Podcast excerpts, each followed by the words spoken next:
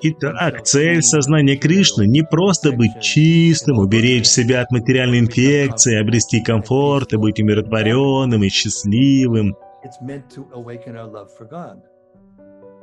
Этот процесс должен пробудить нашу любовь к Богу для Его удовольствия.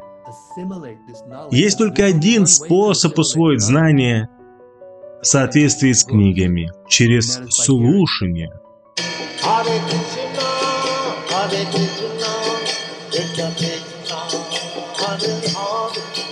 Hare Rama, Hare Rama, Rama Rama, Hare Hare.